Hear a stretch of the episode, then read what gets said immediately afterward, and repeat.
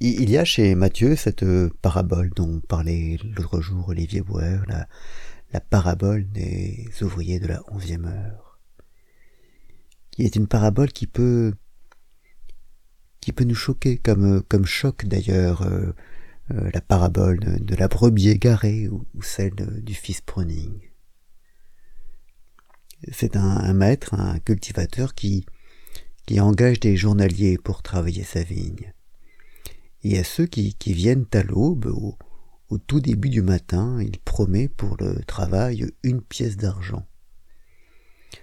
Et puis comme le travail est abondant et que d'autres viennent se proposer, il, en engage d'autres au cours de la journée. Il en engage à la troisième, à la sixième, à la neuvième heure, et, et, même, et même il en engage encore en toute fin de journée, à la onzième heure.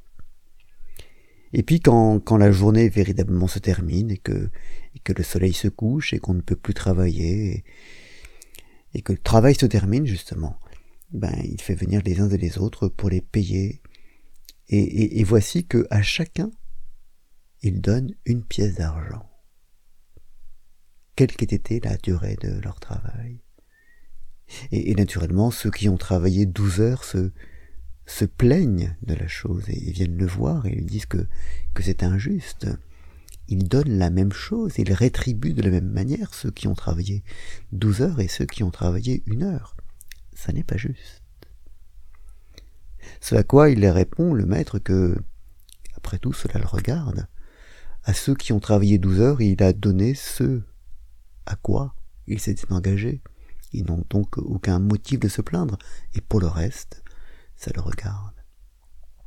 Et, tout en comprenant parfaitement ce que, ce que disent et le sentiment d'injustice que ressentent les ouvriers de la première heure, on, comprend qu'il y a effectivement peut-être quelque chose de plus important que cette justice mathématique, que cette justice un peu étriquée, euh, mécaniste, idolâtre, euh, qui, qui, n'est fondée que sur le calcul. Que peut-être la justice, c'est autre chose que ça, et que peut-être qu'après tout, être injuste, qu'être inéquitable, c'est peut-être là la vraie justice. Et, quand on lit cela, on repense à, ce dont j'avais déjà parlé d'ailleurs ici, cette, cette réflexion qu'on trouve dans, dans l'idiot de Dostoïevski, cette réflexion d'ailleurs très injuste en l'occurrence, que fait Aglaé et Punchin au prince Mishkin, où elle lui dit à un moment donné, vous n'avez pas de tendresse, vous n'avez que de la justice et par conséquent vous êtes injuste. Réflexion ô combien injuste quand elle est adressée au prince, à l'idiot, mais, mais dont l'idée était bien celle-là, qui est que, que réduire la justice à, la justice, c'est probablement passer à côté de l'essentiel. et c'est un peu ce que font les ouvriers de la première heure que la justice, ça ne se réduit pas à un calcul.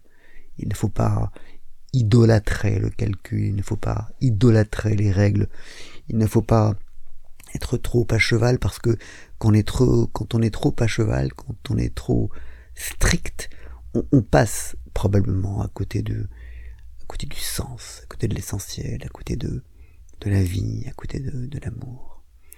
Et, et ce, et, et, on est tous comme ça, qui, qui, qui se fixent absolument des, règles, ou qui considèrent qu'il faut être absolument équitable, que le niveau doit être le même, qu'il ne faut pas en faire plus, qu'il ne faut pas en faire moins. Eh ben, en fait, on passe à côté de l'essentiel.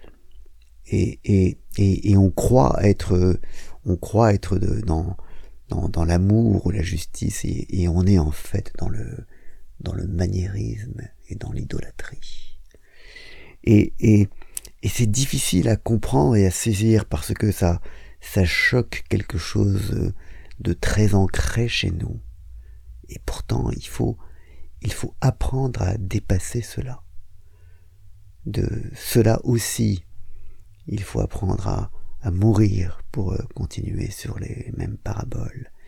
Il faut apprendre à, il faut apprendre à mourir dans, dans nos réflexes. Serait-il en apparence les meilleurs pour eux. Il faut savoir dépasser cela. Bonne journée.